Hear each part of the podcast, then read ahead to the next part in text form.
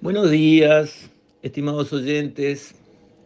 Quisiera referirme hoy al tema de los cuidadores de coches y para eso estribar en un, en un artículo de investigación, un, un trabajo de investigación realizado en una de nuestras universidades, donde se estudió el tema de los cuidadores de coches en Montevideo y se analizó el impacto que tendría o podría tener la asignación de derechos de usufructo, como se dice, o sea, el permiso para que una persona sea la única que, entre comillas, cuida coches en una determinada cuadra. Y se analizó a ver qué pasaba eh, con, eh, digamos, la evolución de esas personas a partir del momento en que recibían ese, entre comillas, beneficio o derecho de decir, bueno, acá le damos un chaleco con un número y lo acreditamos como la persona a cargo, llamémosle así, de esta cuadra para el tema de cuidar coches. Y si otra persona viene y quiere instalarse allí, eh, será protegido por los inspectores de la Intendencia o por la policía para que no se perturbe, digamos, su trabajo de cuidar los coches de esa cuadra porque lo tiene adjudicado por la Intendencia. Entonces en este estudio se empezó como corresponde por relevar información. Bueno, ¿y cuántos cuidacoches hay? ¿Y cuántos tienen el permiso adjudicado por la Intendencia? ¿Y cómo opera el sistema? ¿Y qué piensan los cuidacoches de este asunto? Bueno, o sea, se trabajó primero buscando información, evidencia, alguna conocida. En la Intendencia sabían, por ejemplo, que tenían dados en aquel momento, que, que, que este informe tiene un tiempo, tenían 1.700 eh, permisos de, de, trabajo en una cuadra. ¿Y cómo lo daban? Bueno, la persona tenía que presentarse, tenía que bueno, da, dar la información propia este, y solicitar una determinada cuadra. Si no había, digamos, una competencia o una oposición, se le otorgaba y después tenía que venir, y eso es lo que me llamó la atención, una vez por mes a la Intendencia a presentarse, entre comillas, nadie sabe para qué, como para que le revalidaran de alguna manera eh, ese permiso. Y eso me sonaba clientelismo. Yo te lo doy, te protejo en esta cuadra, pero vení todos los meses a darme este, el besito en la mano, ¿eh? Eh, porque tenés que saber y recordar que dependés de mí. Y acordate este, de eso más adelante, digo yo entre paréntesis, cuando llegue el tiempo de votar. Bueno, esos razonamientos uno tiene derecho a este, imaginarlos cuando ve ese diseño de los procedimientos. Le damos a alguien una concesión para hacer un trabajo que pobre, digo, la verdad que no le están dando una mina de oro, ¿verdad? Este, pero le obligamos a ir todos los meses, este, porque sí, ¿no? Porque tuvo una observación o porque hubo un llamado, una cuestión de conducta. No, no, no, a presentarse. En fin, bueno, hasta ahí era la información conocida. Eh, después hicieron encuestas, mandaron este, equipos de, jóvenes a recorrer y entrevistarse con los coches que encontraban y hacer, digamos, un reporte de cada uno, mmm, señalando, por ejemplo, cómo estaban de salud, cómo estaban vestidos, este, cómo tenían, digamos, eh, la boca, su dentadura, cómo eh, se expresaban eh, y le preguntaban cosas como, bueno, ¿y, y por qué está acá? Eh, ¿Por qué no se dedica a otra cosa? ¿Qué le parece el tema de, del permiso que le da la Intendencia? ¿Qué le gustaría que sucediera? En fin, ese tipo de preguntas para entender la otra mirada, digamos, porque si no caemos en la falta de humildad del académico que se encierra entre cuatro paredes es inteligentísimo, sabe mucho y resuelve el mundo y después sale la realidad y no tenía nada que ver con todo lo que había imaginado. Eso pasa una y otra y otra vez.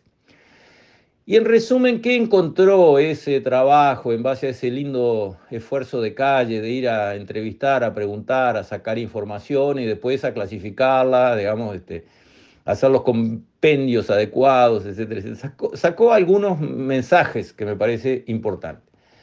En primer lugar, las personas a, a, nivel de un 70% decían que no querían estar ahí, que lo que quisieran es conseguir otro trabajo. Y me parece espléndido, me parece espectacular ese resultado, porque es el que yo quisiera ver, no sabía si era así, pero esas encuestas revelaron que sí es así. Las personas que están pidiendo una moneda en la calle, produciendo nada, porque no, no, no generan ningún valor agregado, en realidad no quieren estar allí en altísima proporción. Quisieran estar en otro lado haciendo otra cosa. Eso es muy valioso. Es importantísimo, porque ahí está la raíz de la superación. Si la persona no quiere mejorar, si la persona no quiere cambiar, si la persona no quiere que le hablen, si la persona no quiere nada, ¿y cómo se la ayuda? ¿Cómo se puede conseguir que se abran oportunidades si la persona no quiere? Pero ese no es el caso, es exactamente al revés. El caso es que quieren. Y por lo tanto, del punto de vista de las autoridades, ¿qué se debe hacer? ¿Se debe ayudarlos con permisos para usar la calle, con el chaleco, con el número, y con esto y con aquello, y con que venga todos los meses a presentarse acá delante mío, a besarme la mano, eh, porque yo soy su patrón, digámoslo así, feudal, y usted trabaja para mí, eh, haciendo lo que usted hace, pero en el fondo está ahí para mí, porque yo, en vez de eso, lo que hay que hacer es ayudarlos a conseguir otra cosa. Ahí sí se justifica el peso del Estado. Por supuesto que se justifica.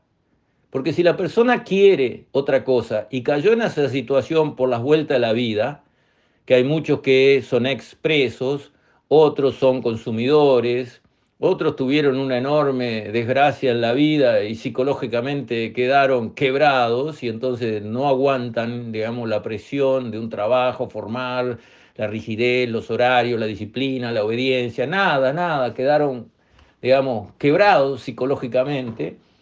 Todo eso pasa y puede pasar. Pero, ¿qué tiene que hacer la sociedad?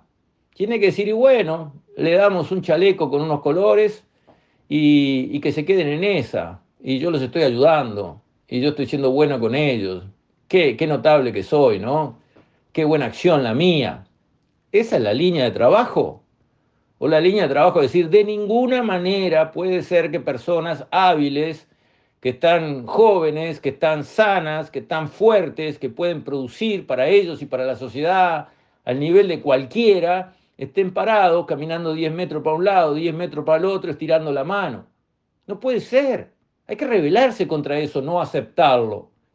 Hay que decir, no, eso no es lo que queremos y no lo vamos a convalidar y no vamos a ayudar a que siga así por los siglos de los siglos. Todo lo contrario, vamos a pelear todos los días para que ese 70% encuentre otras oportunidades. Salga de eso que no quiere hacer. Lo rescatemos en última instancia. Esa no es la actitud que está hoy. La actitud es, y bueno, ¿qué vamos a hacer? Están ahí, por lo menos nos roban. Pero ¿qué manera de pensar es esa? ¿Cómo vamos a analizar un tema social con ese enfoque tan pobre, con miras tan cortas, abandonando toda esperanza? Entonces, me parece que se precisa otra mirada para el tema.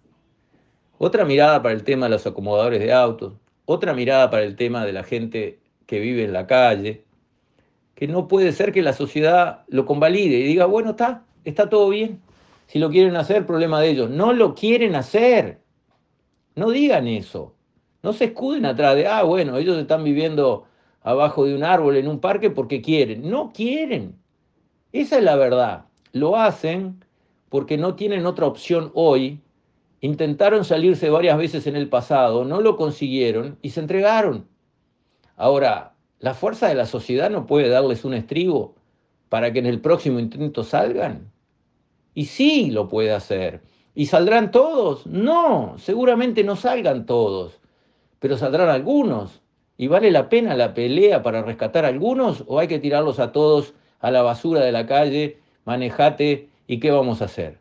No, esa no tiene que ser la actitud de una sociedad como la nuestra, que es una sociedad culta, civilizada, es una sociedad solidaria. Cada vez que hay un problema en algún lado, hay unas inundaciones en el pueblito tal, y allá van toneladas de alimentos, de colchones, de frazadas.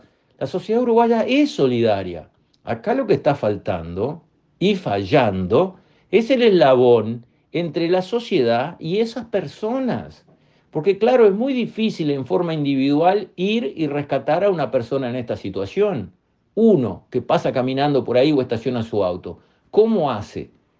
Ahí es muy difícil, pero no es difícil para la sociedad entera que tiene todos nuestros recursos a nivel de la Intendencia, a nivel del MIDES, a nivel del Ministerio de Trabajo, a nivel de todos los puestos que contrata la administración pública con plata de todos nosotros, eh, eh, permanentes o transitorios.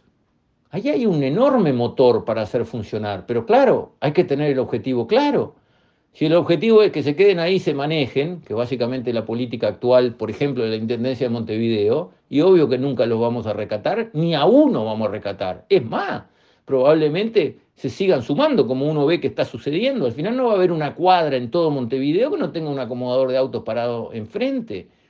Y eso le sirve tener miles y miles y miles de personas hábiles, capaces de trabajar, de agregar valor en la sociedad, parados en una cuadra sin producir nada. Es como que hubiéramos perdido miles de trabajadores desde el punto de vista de una sociedad. ¿Eso enriquece o empobrece una sociedad? Y bueno, hay cuatro factores de producción. Trabajo, tierra, capital y capacidad empresarial. Precisamos los cuatro para que pasen cosas, para que la economía camine. Trabajo es una, uno de los factores de producción y probablemente el más importante. Y entonces, Dejamos miles de personas afuera del sistema productivo del país. Ni lo intentamos. Creo que ese estudio eh, es un buen estribo para que se promueva entre las personas de bien, bien pensantes, buena gente, las que no tienen, digamos, este, pensamientos ideológicos atrás y recaudadores de votos, sino que realmente quieren que a las personas y a la sociedad le vaya bien y punto, creo que vale la pena otra mirada y otra línea de acción. Con esto, estimados oyentes, me despido. Hasta la próxima, si Dios quiere.